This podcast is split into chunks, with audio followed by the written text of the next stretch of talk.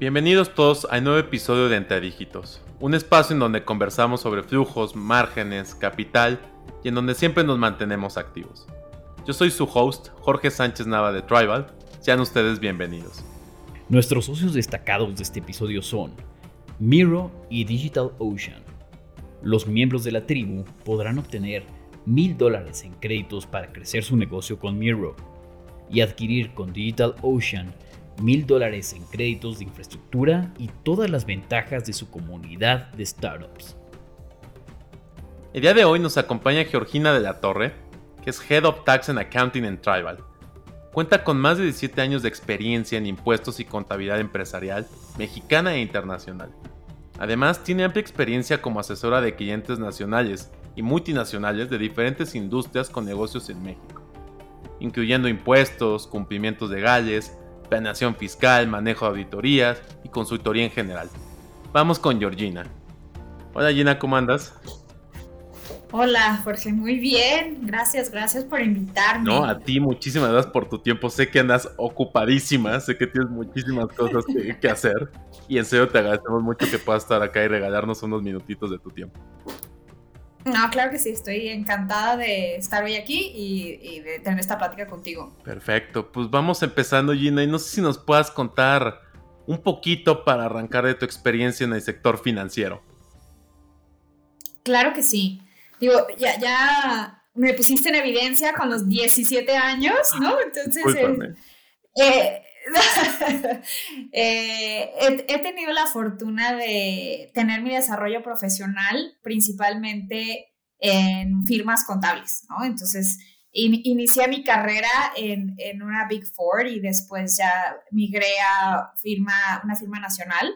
Entonces, esta fortuna, ¿no? De estar en, firmas te permite eh, poder convivir con muchos sectores de negocio. Eh, uno de ellos ha sido el, sector financiero, que eh, me encanta el mundo de las startups, por eso estoy aquí hoy en, Tribal. Y de las startups, eh, mi approach más cercano con el sector financiero ha sido sobre todo con fintech. he, tenido la oportunidad de apoyar y asesorar empresas que prestan dinero mediante el modelo del crowdfunding. Y como sabes, este modelo eh, pues se rige por, por la ley FinTech. ¿no? Entonces, eh, e, esto te puedo decir que ha sido mi experiencia en cuanto a, sector financiero. Es, eh, no, sientes que es un, como si hablamos de un tema aparte, ¿no? Hablando de, de, rasgos generales. O sea, ves un tipo de negocio y ves que el modelo financiero o el modelo más bien del negocio financiero es un poco diferente o cambia bastante a otros. Sí, totalmente. Eh, yo creo que no hay un, un modelo, así como, como diríamos, como out of the box, ¿no? Así de que, ya lo tengas listo para, oye, esta empresa hace, eh, eh, presta dinero de esta manera, ah, entonces el modelo es este. Como que es, es, es un mundo cambiante, es un mundo nuevo, es un mundo innovador en el que la ley fintech es nueva, ¿no? Y, estamos aprendiendo y adaptando los modelos de negocio a las empresas. Claro. Entonces sí, coincido totalmente contigo. Perfecto, Dina. Oye, cuéntanos un poquito cómo es un día en Tribal para ti. Ah, tú sabes, Jorge, cómo son los días en Tribal. Divertidos. son súper divertidos, a mí me encantan, pero eh, yo creo que son como Fórmula 1, ¿no? Vamos a toda velocidad ¿no? Acelerados eh, y, tenemos que saber cómo agarrar las curvas, ¿no? Tal cual como la Fórmula 1. Eh, a, mí, a mí me gusta porque mi forma de ser es así, o sea, necesito el constante aprendizaje, eh, los constantes cambios, entonces eso me, me gusta mucho de Tribal.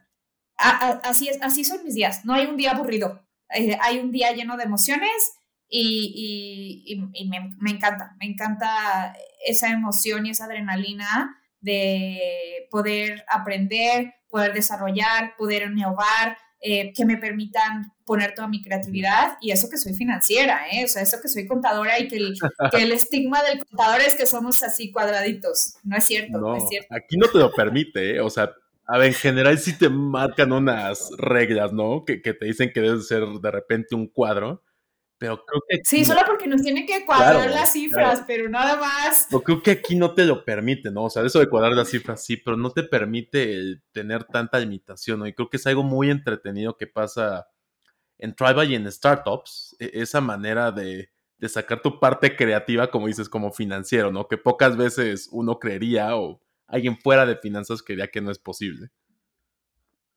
De acuerdísimo, pero no, no, no, no. Los financieros tenemos que ser muy creativos. Hay que buscar la forma siempre. O sea, es como, hay que decir que sí, más bien hay que buscar la forma de cómo sí.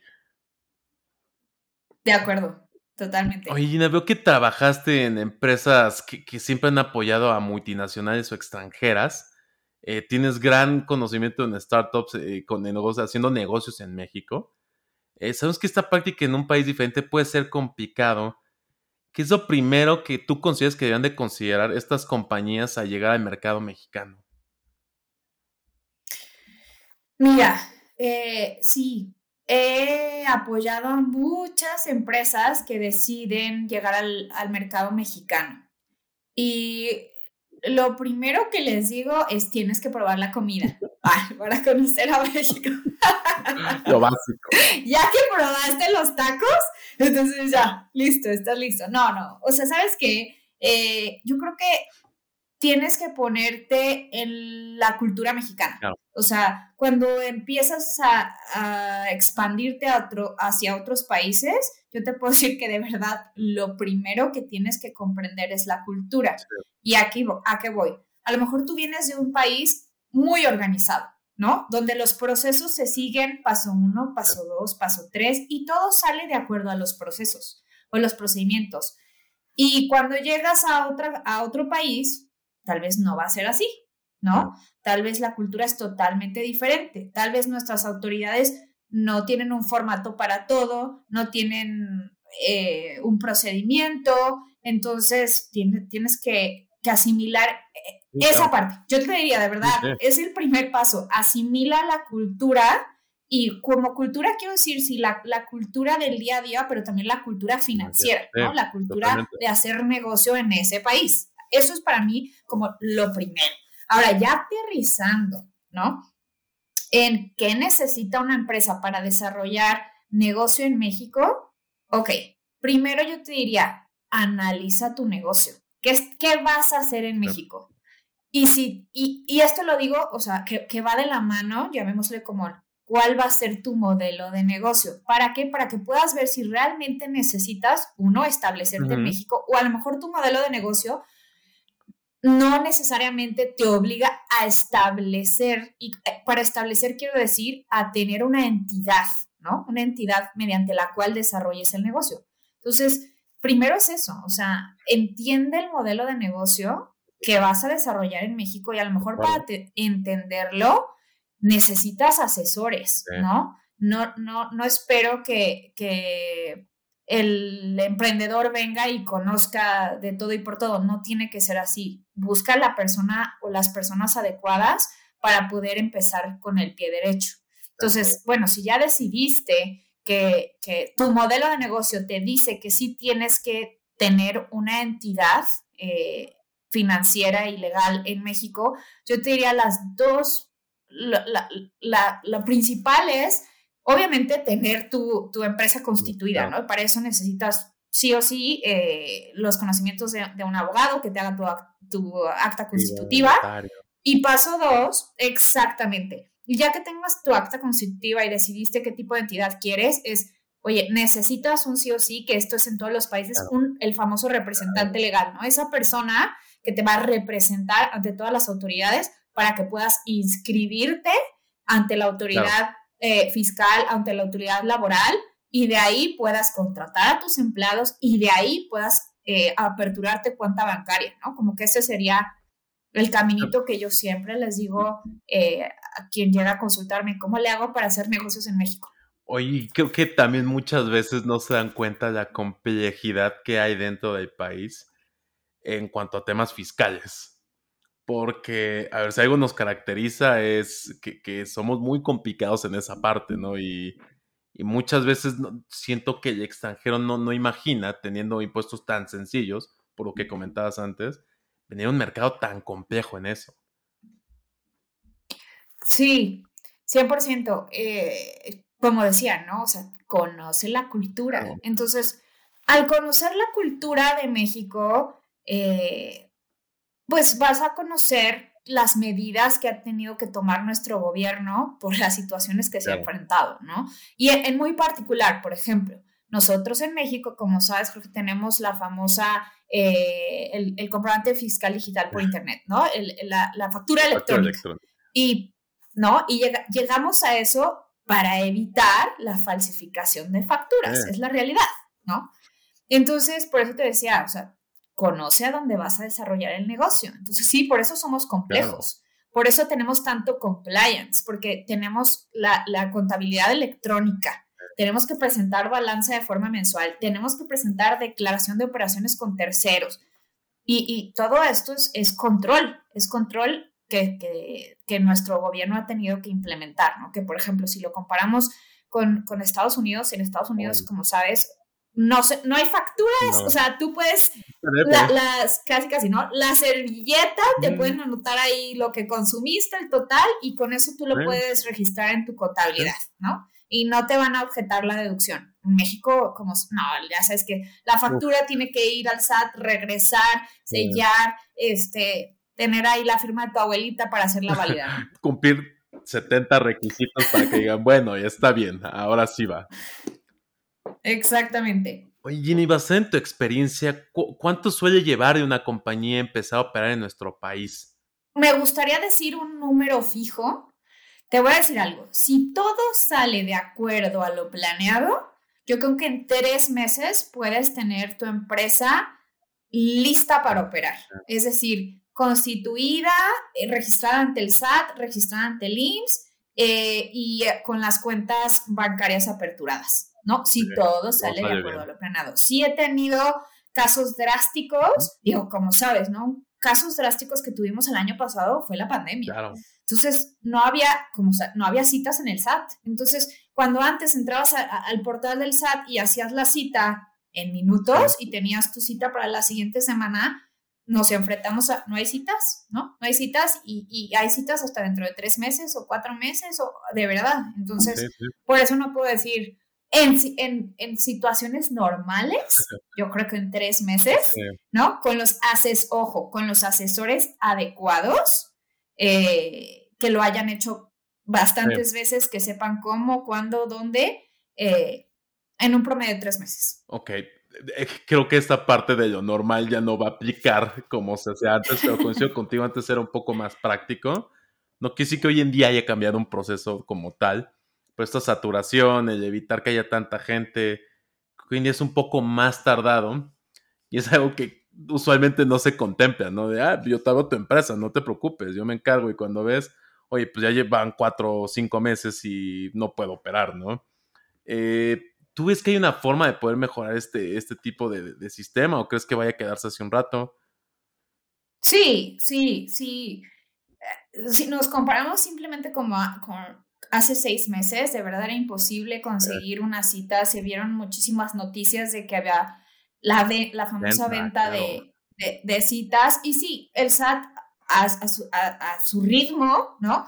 Ha ido eh, metiendo mejoras. Eh, sí ha sacado, sacó un, un nuevo portal para las citas. Entonces, sí, esperemos que sí, de todas formas sigue, sigue complicado, no te voy a decir que no, o sea, en promedio, si hoy buscas una cita, la encuentras para dentro de tres semanas, para inscripción al, Registro Federal de Contribuyentes. Entonces, no, es, no está ágil, pero hace seis meses no, no de verdad, no la encontrabas, ¿no? Hoy ya la encuentras como en un promedio de tres semanas.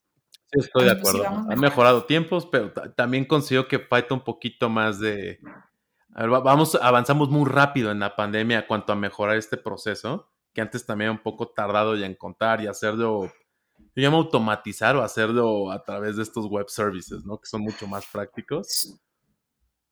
No, y, luego la realidad de las cosas, ¿no? Vas al SAT y según tú vas súper preparado, y te lo digo por experiencia, con todos los documentos que debes de llevar, lograste la cita y llegas y en serio me han regresado en el SAT porque el acta constitutiva no dice capítulo 1 y luego capítulo 2.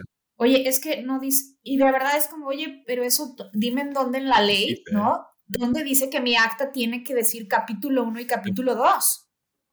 ¿No? Entonces, eh, y ya, vas para atrás, o sea, regrésate y dile al, al, notario, mm, ¿qué crees? Tenemos que cambiarla porque no decía capítulo 2 y otra vez vuelves a intentar sacar tu cita y entonces son otras tres semanas y por eso te digo que si solo sale de acuerdo a lo planeado y lo esperado, son tres meses, pero si tienes este tipo de contratiempos, eh, pues sí, sí se extiende un poco. Gracias por todas las aclaraciones. Si hay alguien que quiera hacerlo, por lo menos que, que entienda un poquito más que, que tiene que ser paciente. Exactamente. Sabes que hay un, hay un tip que, que, puedes escribir a la Prodecon y pedir que te acompañe, que te acompañe alguien y, y, te acompañen al trámite y fluye mucho mejor. existe esa posibilidad ¿eh? para, que, para que quien nos escuche lo sepa que existe eso y, lo puedes pedir tanto para el SAT o para el IMSS. Es bueno saberlo, siempre tener una compañía que te asegura agilizar, yo creo que, creo que es bastante valioso. Muchas gracias. Sí. Oye, hablando de toda esta de complicaciones, complejidades, etc., México es un país fiscalmente estricto y oneroso, ¿no? Sobre todo a partir de la reforma que hubo en 2020. ¿Qué porcentaje de impuestos consideras tú que deben pagar las empresas extranjeras en México? Porque hoy en día creo que hay una, no sé, esta parte de no saber cuánto te toca pagar, por qué vas a pagar tanto, cómo tienes que pagar. Siendo específicamente extranjero. Mira, que la respuesta fácil es, ¿cuál es la tasa corporativa? ¿No? Por ahí tenemos que empezar. Entonces, México paga, o sea, como, sabes, hay, hay eh, los, los dos, eh, dos impuestos, digámoslo así, pero vamos a hablar sobre el impuesto a las ganancias, ¿no? Que es el impuesto sobre la renta, que es el impuesto corporativo. Entonces, la respuesta fácil es, ¿cuál es la tasa sobre las ganancias que se graba en México? La tasa es el 30%. Esa es la respuesta fácil y directa. Sin embargo, si tú eres un accionista que está planeando invertir en México, tienes que voltear a ver el, paquete completo. Y el paquete completo lleva, ok, el 30%, que es el impuesto sobre la renta que vas a pagar en México por las ganancias que generes, es decir, las utilidades que tengas ahí. Pero además recordemos que para generar dichas ganancias probablemente tú vas a tener empleados. Y entonces esos empleados tienen derecho a la famosa eh, PTU, ¿no? O sea, es decir, a lo que les corresponde por haber eh, generado esa utilidad, la, participación en las utilidades de la empresa. perdón, Gina, ¿podrías explicar a grandes rasgos qué es la PTU para a lo mejor personas si nos escuchan fuera de, México? Sí, claro. Eh, al, final del año, tú sabes, presentamos nuestra declaración de impuestos, que a eso iba, ¿no? la, la, declaración de impuestos sobre la renta a más tardar el 31 de marzo. Entonces, si tú como empresa, imagínate Jorge, yo que, que, tú y yo tenemos una empresa y somos socios, ¿no? Y nuestra utilidad fiscal fue de 100 pesos. Ok, esos 100 pesos que generamos, como, como el gobierno lo ve, es, oye, esos 100 pesos los generaste gracias al esfuerzo de tus trabajadores. Entonces, por ley, tienes que repartir esa utilidad, además de de, entre nosotros como, como accionistas, también a nuestros empleados y les corresponde un 10% de esa utilidad fiscal que generamos. Entonces, esos 100 pesos les vamos a pagar a nuestros empleados 10 pesos. ¿Cómo se los pagamos? Como sabes, es la fecha límite es eh, el último día de mayo, ¿no? Y eh, se reparte de acuerdo a los días trabajados y el nivel de sueldo, básicamente. Entonces, por ejemplo, Sí, sí, tristemente, ¿no? Si tú y yo entramos a, a Tribal a trabajar en 2022, la utilidad que genere Tribal en el 2021 no nos corresponde nada. ¿Por qué? Porque nosotros no la generamos. Entonces, a pesar de que se paga en mayo del 2022, tú y yo no tendríamos derecho a nada porque no estuvimos en ese año que se generó. Entonces, retomando, ¿no? Dijimos 30% es la tasa corporativa, más ese 10%, ¿no?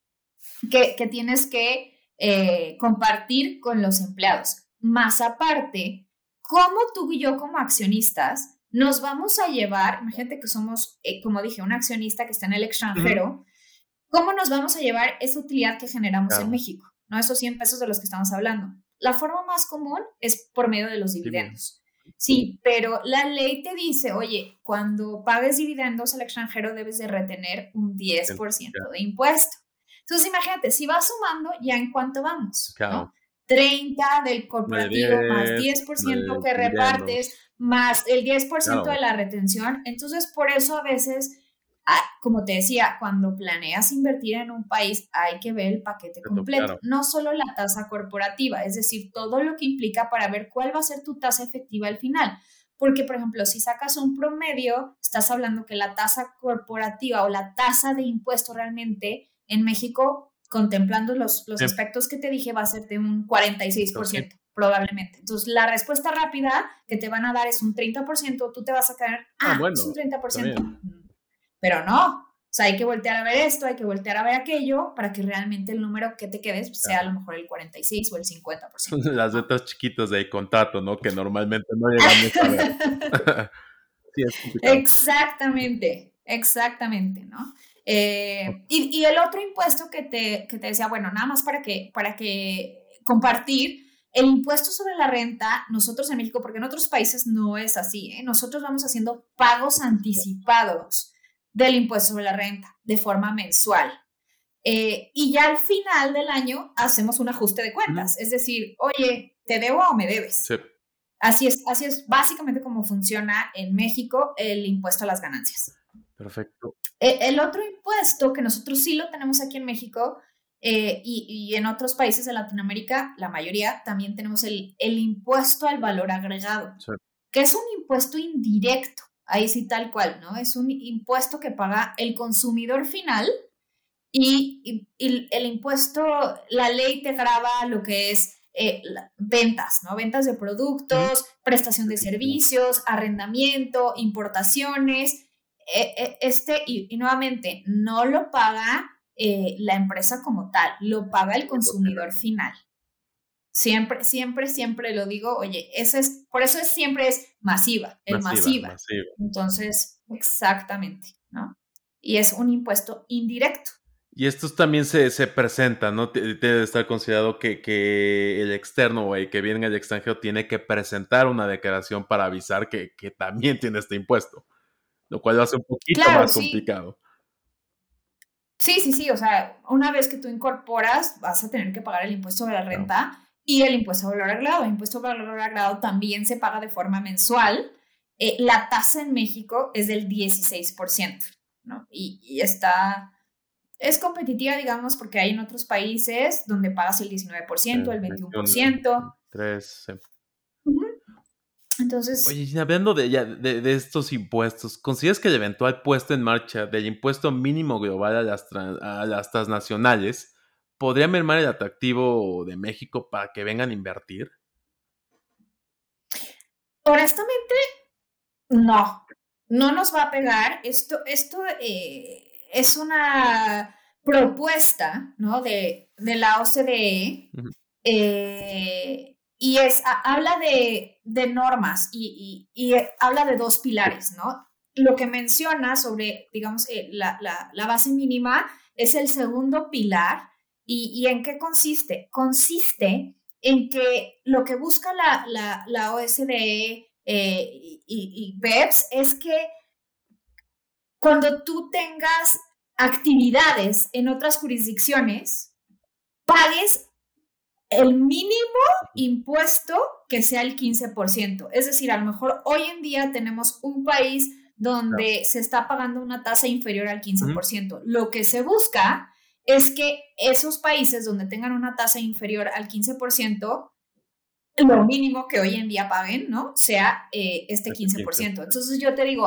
a México no, no, o sea, cuando un inversionista evalúe si viene a invertir a México, no le va a afectar porque nuestra tasa es del 30%. Entonces, no, pero lo que sí hay que cuidar es al revés. Es decir, yo México soy la holding y tengo ¿no? Tengo actividades en otras jurisdicciones, pues entonces sí voy a tener que evaluar cuánto estoy pagando de impuestos en esas otras jurisdicciones y saber que ese 15% sí me va a impactar, porque a lo mejor hoy estoy pagando un 8, un 10, no sé, un 12, ¿sabes? Y eso sí me va a impactar. Perfectísimo. Muchas gracias por, por tus comentarios. Oye, viendo otra vez el tema de, inversión en México, eh, y comentabas hace rato el tema del establecimiento, ¿no? De abrir una empresa acá. Eh, ¿Cómo se constituye este establecimiento permanente? ¿Cuáles son los requisitos? Mira, yo creo que eh, la, la, pregunta la quiero tomar más bien de cuándo se detona, porque yo sería lo primero que les diría, oye, a ver, ¿vienes a hacer negocios en México? O más bien, ya estás haciendo, que suele pasar, ¿no? Ya estás haciendo negocios en México y ni te has dado cuenta que ya tienes un establecimiento permanente. Entonces, este término lo usamos muchísimo los fiscalistas, ¿no? El establecimiento permanente, LP, ¿no? Como nos gusta decirle. Entonces, yo, yo tenía eh, un colega que lo definía perfectamente y decía, a ver, si estás en México y estás usando el cielo, la luna y las estrellas de México, ¿qué crees? Estás haciendo negocios en México. Entonces, eso es un establecimiento permanente. Cuando tú ya estás haciendo negocio en México y estás usando todos los recursos que México te puede ofrecer, el cielo, la luna y las estrellas, ¿no? Entonces, un ejemplo, eh, a lo mejor, para que podamos ver la diferencia, oye, tú estás vendiendo agujetas, pero las estás vendiendo desde el extranjero. Pones tu página, la gente se mete a tu página, te las compra desde el extranjero, las personas que manejan la página, las personas, tus empleados están en el extranjero y tú nada más, lo, tu, tu, warehouse o tu almacén está en el extranjero y lo único que haces es poner tus agujetitas, pum, y llegan a México, ¿no? Ahí está claramente que no estoy usando para nada a México, simplemente estoy, o sea, mi consumidor final está en México, no estoy haciendo o sea, sí tengo un ingreso de México, pero no estoy haciendo negocio como tal, o sea, usando los recursos del cielo, la luna y las estrellas de México, ¿no? Ahora, ¿qué pasa si yo estoy en el extranjero y mm, empiezo a hablar con Jorge, empiezo a hablar con... Oye, ¿me ayudan a vender mis agujetas?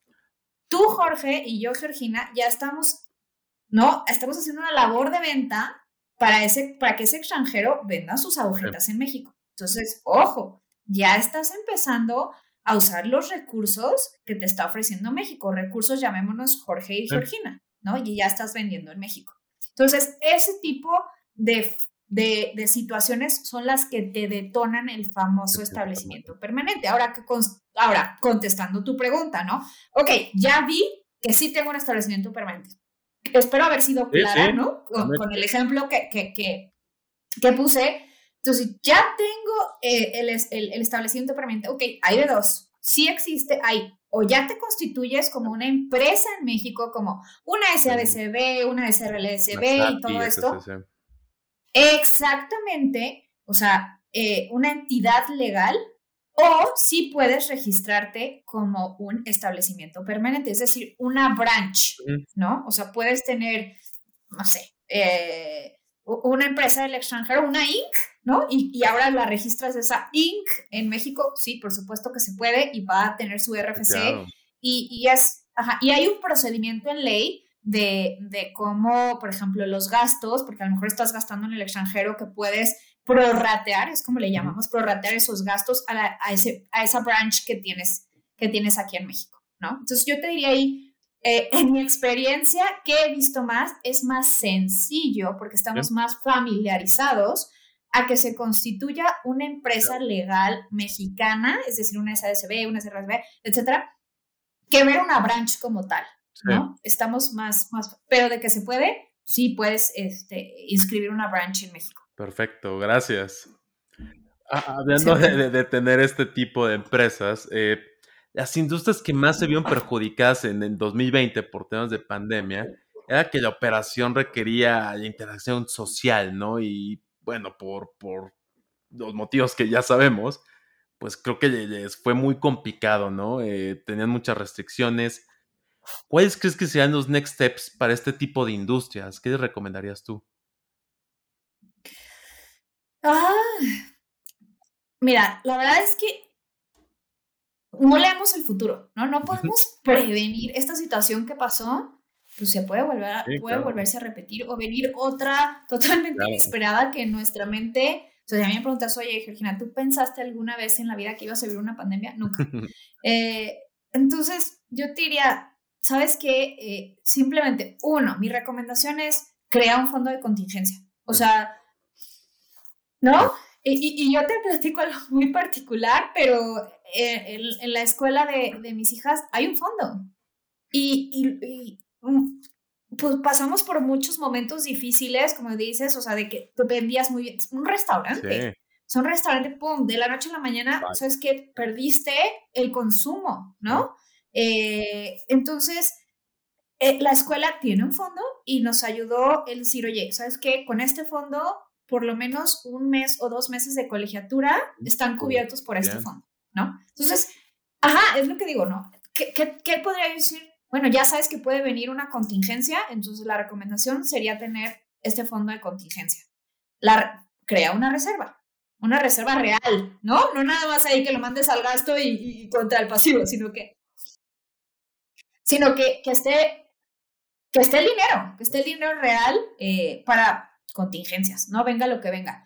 Y en esa contingencia es a lo que iba, ¿no? Es, oye, es, la teoría de Darwin, o evolucionas o te mueres, ¿no? Entonces, y lo podemos ver en, en, esta, en estas empresas que me mencionabas, ¿no? Como es, eh, volviendo al ejemplo del restaurante, ¿qué hicieron? Oye, entregó a domicilio, ¿no? Pues no, no hay más, o sea, y no lo viste, ponían ahí el celular del WhatsApp y haz tus pedidos por este WhatsApp y te adaptas. O el, o el, cine, o sea, el cine. Sí. ¿Cuándo me, te imaginaste que ya no ibas a ir al cine? ¿No? Y entonces, ¿qué, qué, qué, qué es, evoluciona? Entonces, vende suscripciones y pon tus películas por streaming. Sí. ¿No? Entonces, mi, mi recomendación es, ¿qué podrían hacer? Pues estar preparados para la evolución y tener un fondo de, de contingencia y ese fondo de contingencia tal vez usarlo para adaptarse al nuevo mercado. Creo que hay muy pocas empresas que consideran este fondo de contingencia, incluso estando en normas internacionales y en normas mexicanas para, para tener este seguro, por así decirlo, por si pasa algo, ¿no? Es una herramienta muy válida, que que la mencionas, porque creo que hay mucha gente que no lo sabe, mucha gente que no lo contempla dentro de sus temas contables. Sí, no. Si me preguntas a mí en mi experiencia eh, de las empresas que he revisado cuántos tienen un fondo de contingencia, yo creo que menos del 1%. Sí, te la creo totalmente. Yo también he visto muchos. A lo mejor sí. O sea, estás hablando ya de, sí, de empresas transnacionales. ¿no? sí. a lo mejor sí. Exacto. Perfecto. Muchas gracias, Gina. Oye, y con los cambios que sufrieron eh, las leyes años pasados en cuanto a ley de IVA, ley de ISR, con esta nueva reforma, ¿Ves algo nuevo? ¿Crees que hay un punto principal que podrías destacar de esas modificaciones que se hicieron con el nuevo paquete fiscal? Sí, yo creo que, o sea, las dos cosas más importantes y que debemos de prestar más atención son dos reformas. Eh, una, la razón de negocio. O sea, nuestra ley fue modificada a que exista una razón de negocio. ¿Por qué? Porque antes buscábamos las famosas estrategias fiscales y los beneficios fiscales. Entonces, el hacías todo una reestructura corporativa, pero realmente, ¿cuál era la razón de negocio? La razón de negocio era ¿no? La el, el, fondo fiscal, el beneficio económico fiscal. Entonces, la ley dice, ah, sí, ¿sabes qué? Pues ahora para que tu eh, reestructura corporativa tenga sustancia y te permita yo y te valide yo gobierno que sí la puedas hacer, eh, necesitas tener una razón de negocio para hacerla. Entonces, e, esa modificación es muy importante. Por ejemplo, en una fusión, ya eh, la razón de negocio tiene, que, tiene que, que tener sustancia, es decir, ¿por qué te estás fusionando? ¿Con qué fin? Ah, oye, es que sabes que pues realmente tengo una estructura donde ya la empresa A hace lo mismo que la empresa B. Ah, bueno, demuéstrame, demuéstrame que la empresa A hace lo mismo que la empresa B y que por eso te estás fusionando. No porque a lo mejor la empresa A tiene unos activos fiscales que te interesen y por eso decides fusionarte, ¿no? Entonces, esa es una reforma muy importante. Eh, y, la segunda, ¿no? Que la estamos viendo en México, es, es la famosa, los beneficiarios controladores. ¿Y qué es esto de los beneficiarios controladores? Es que México quiere que le informemos quién es el beneficiario final. Entonces, estás hablando de la persona física o el grupo de personas físicas que se están beneficiando con el negocio que están haciendo en México. Es decir, te tienes que ir hasta arriba, hasta arriba, hasta arriba, hasta arriba, hasta esa persona que está en Islas Caimán, en un fondo que no se quiere que se sepa su nombre, que está haciendo negocios en México, ¿qué crees? La ley de México ahora nos pide que informemos hasta el último beneficiario controlador. Yo te diría que estas dos fueron para mí las más eh, importantes o impactantes en cuestión de reformas fiscales. Exacto, las otras pues pues son, pues son reformas de fondo, ¿no? O sea, son cambios pequeños, ¿no? Que, no llegan a alterar la forma de, operar, por así decirlo. Exacto, o sea, a ver, si venía el, cambio del CFDI versión 4, sí, pero ya lo conocías, ¿no? No es como un impacto nuevo que te cambia el modelo de, negocio. Estas dos sí te cambian el modelo de negocio. Perfecto. Y ya para concluir, ¿hay algo que quieras recomendar para las personas que quieren poner una empresa aquí en México?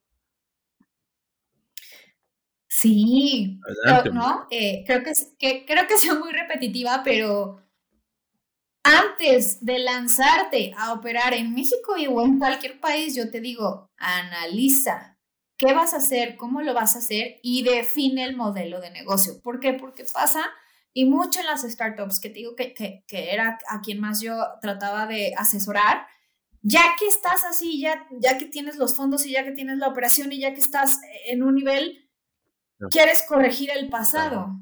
¿Cuánto te va a costar corregir el pasado? Mucho. Entonces, entiendo, entiendo que para probar el negocio tienes que venir y tienes que vender y tienes que prestar el servicio y tienes que ver si funciona, porque ¿cómo voy a gastar en definir el modelo de negocio y entender a los asesores y que me digan cómo hacer las cosas sin, sin el dinero primero lo tengo que usar para ver si funciona, ¿no?